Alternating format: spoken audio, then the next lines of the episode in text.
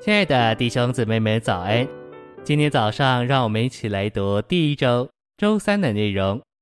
今天的经节是撒迦利亚书十四章三到四节。那时，耶和华必出去与那些国争战，好像在打仗的日子争战一样。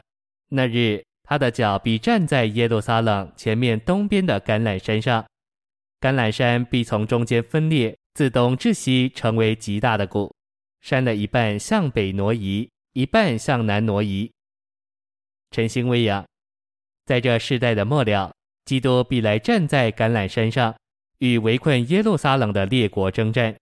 然后在千年国里，基督就是耶和华，必作全地的王。撒迦利亚书所揭示的基督，就是那被扎伤、带着开启之泉源的一位，乃是神经纶的中心与普及。他是这样的一位，与人类历史有密切的关系，特别与波斯帝国、希腊帝国和罗马帝国有关。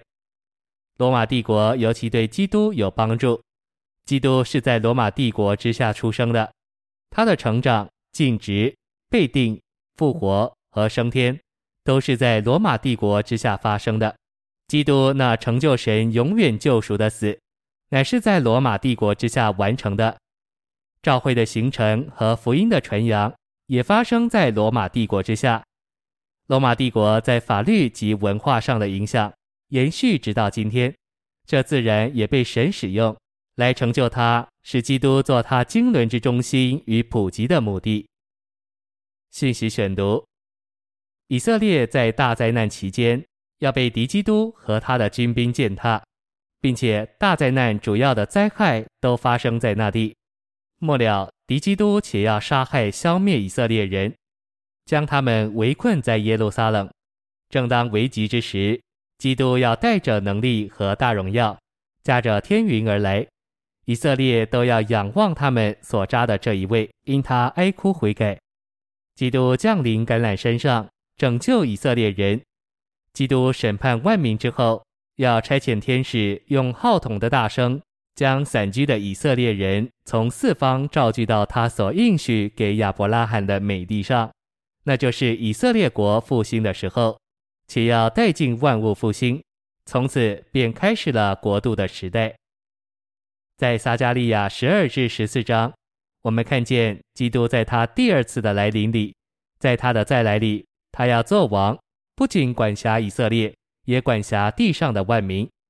他要掌权管制全地，地上的万民必年年上耶路撒冷敬拜大君王万军之耶和华，并守住棚节。人必住在耶路撒冷，不再有咒诅。耶路撒冷人必安然居住，没有咒诅，反而有祝福和平安。所有前来攻击耶路撒冷的列国中余剩的人，必年年上来敬拜大君王万军之耶和华，并守住棚节。凡不上耶路撒冷敬拜大君王万军之耶和华的，必无雨降给他们；凡不上来守住棚节的列国人，耶和华也必用这灾殃击打他们。这就是他们的罪。因为现今的时代乃是恩典的时代，所以神降雨给义人，也给不义的人。但要来的时代乃是公义的时代。凡不上耶路撒冷敬拜大君王，并守住棚节的。就得不到雨，这是公义的。谢谢您的收听，愿主与你同在，我们明天见。